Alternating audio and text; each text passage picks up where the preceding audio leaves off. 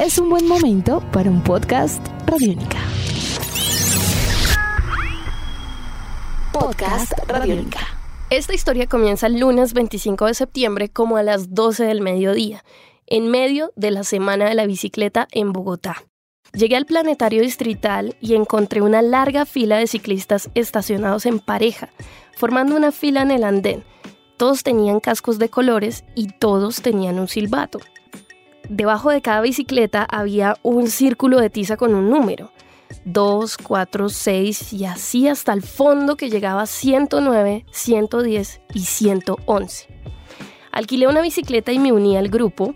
Entonces, un ciclista en la cabeza de toda la fila elevó su mano derecha, dibujó un gesto vertical y cuando bajó la mano, los 111 ciclistas comenzaron a rodar del andén a la calle en silencio.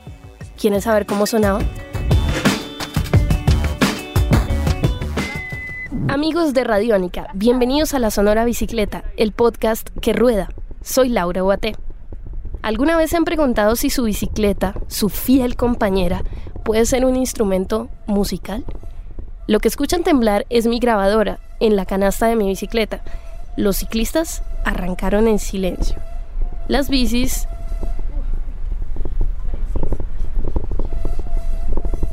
no tanto.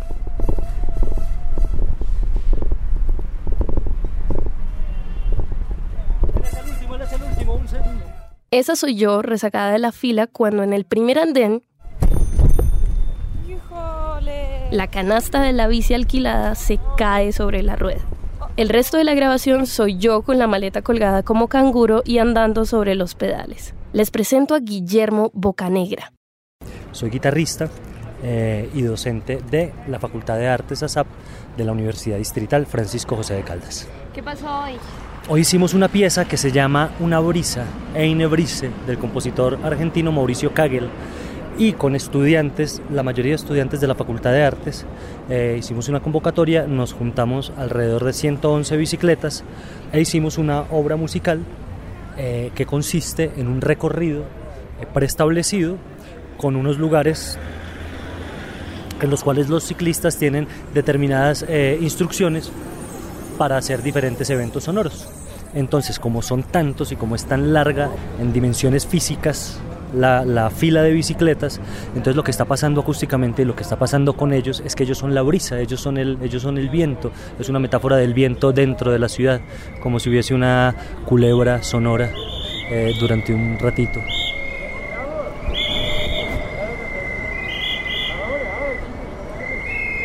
momento que está en rojo, respete el semáforo. Ya pueden seguir. Verán, el Planetario Distrital de Bogotá está ubicado en la intersección de la calle 26 con la carrera séptima. Estas son dos calles principales en Bogotá y para muchos este marca el inicio del centro histórico de la capital, que un lunes como este tenía muchos peatones y carros en la calle. Imagínense esto al mediodía, ya que es hora de almuerzo y todo el mundo está saliendo a buscar dónde comer. La fila de los 111 ciclistas tomó la carrera séptima hacia el norte. Este es Mario Arevalo, músico profesor de la escuela ASAP. Salimos súper ordenados eh, y empezó a existir un poco de nerviosismo en el ambiente, porque sobre todo aquí que la séptima se une con la décima, empezó a existir un poquito de agresividad, sobre todo de los conductores. Entonces, no tan a la punta, no se sintió tanto, pero hacia el medio y atrás, yo estaba cerca de la parte final, eh, estaban los carros ya como queriendo meterse a las malas, eh, empezando a cerrar espacio, entonces nos tocaba como frenarnos al lado del carro a decirle, espere un momentito que pasen todos y, y de espacio a lo que está pasando.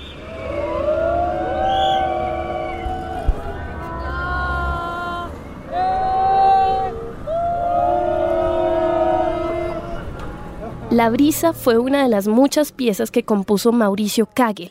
Este señor fue músico, director de cine, escenógrafo de teatro y artista sonoro.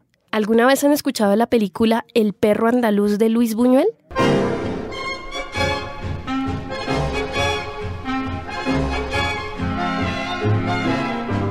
Kagel compuso la banda sonora. En la música siempre intentó ir más allá de los instrumentos. Kagel escribía partituras con ruidos callejeros, ladridos de perro o cacerolas. Para él, todo sonido era susceptible de ser música. La bicicleta también. Él es Martín Virgili, ha realizado La Brisa en Mar de Plata dos veces con su colectivo Negra 40. Justamente de lo que se trata es que los espectadores que están ubicados en las calles escuchen pasar esa brisa que producen las 111 bicicletas, que aparte van a hacer algunos movimientos extraños con, eh, eh, ¿cómo le dices a esto? Pitillo, pito. pito. Eh, cantos con la voz movimientos raros con la bicicleta. Entonces es una cuestión visual y por otro lado es eh, asimilar el universo sonoro de la ciudad a este pasar de las 111 bicicletas.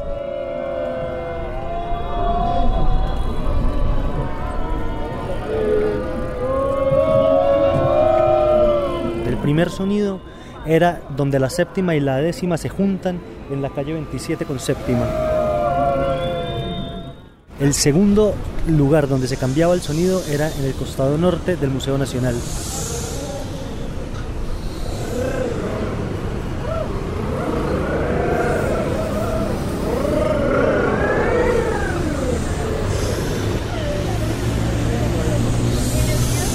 El tercer lugar era el costado norte del Centro Comercial San Martín y el cuarto era la calle 34.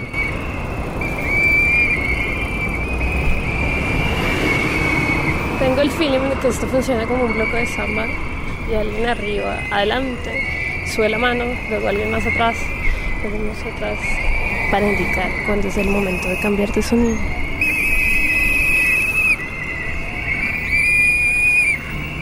Después de la calle 34 se encuentra el Parque Nacional. Los 111 ciclistas entraron por una de sus calles. La idea fue darle la vuelta al parque para tomar la carrera séptima en sentido norte-sur. Todos volvieron en silencio.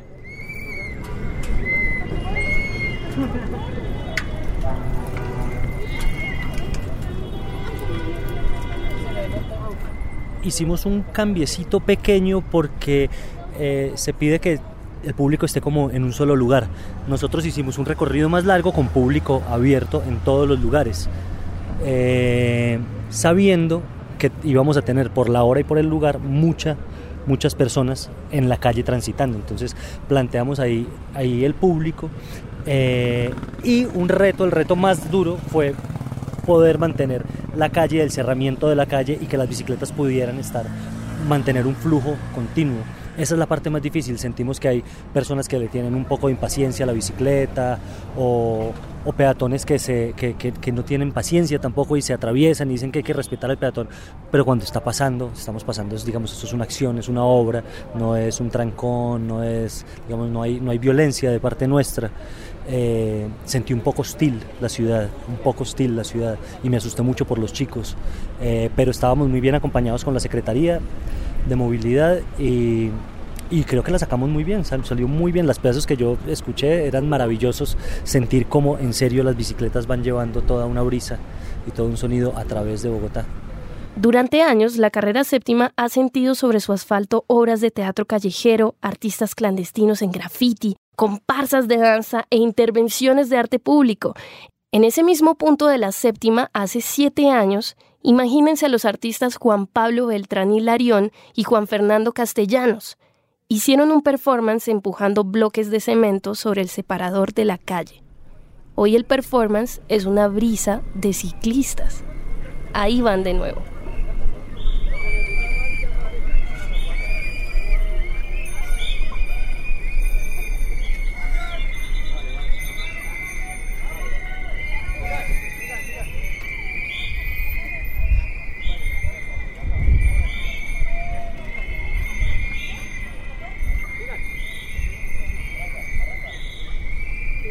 De vuelta.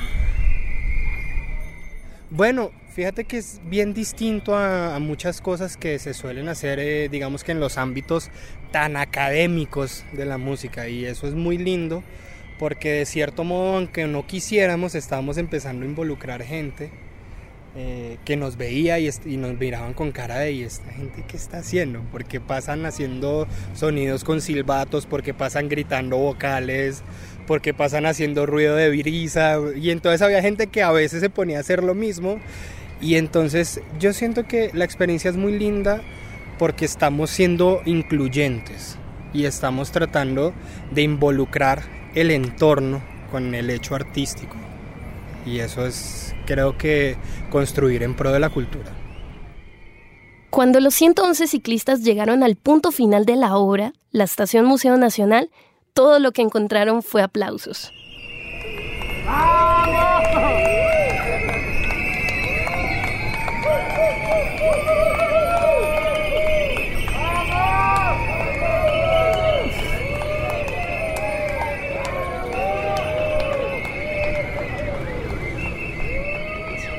me deja con ganas de seguir haciendo obras que involucren a la ciudad y me deja con ganas de seguir pensando en qué manera habrá artísticamente o qué magia podemos hacer desde el arte para trabajar con la tolerancia de las personas cuando están en la calle y que tal vez todo esto sea una disculpa para que seamos todos un poquito más tolerantes.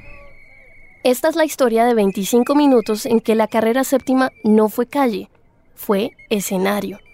Los carros pasarán, los peatones irán a dormir y al final de la noche la carrera séptima estará de nuevo silenciosa, acariciada por la brisa. Y por eso toda esta experiencia es un regalo. Mario Gemín, integrante del colectivo Negra 40. Es un instrumento de vida la bicicleta. Y como la música es vida, entonces también es música. La bicicleta fue un instrumento musical y los ciclistas fueron un instrumento musical. Y los ciclistas fueron un ejemplo de trabajo en equipo y trabajo en grupo, porque todos se reunieron y en muy poquito tiempo logramos hacer una pieza musical para la ciudad. Hicimos que sonara la ciudad. Hola amigos, soy Guillermo Bocanegra. Eh, acabamos de hacer una brisa para 111 bicicletas, una música hermosa durante la, en la carrera séptima eh, y los quiero invitar a que sigan escuchando la sonora bicicleta radiónica eh, y usen más la bici, mucho más bici, mucho más pierna, mucho menos gasolina. Ánimo. Si les gustó esta historia, escríbanos a través de Twitter con el numeral Sonora Bicicleta o a través de arroba radiónica. Esta es La Sonora Bicicleta, el podcast que rueda. Soy Laura Guate. Nuestros podcasts están en radionica.rocks, en iTunes, en RTVC Play y en nuestra app Radionica para Android y iPhone. Podcast Radionica.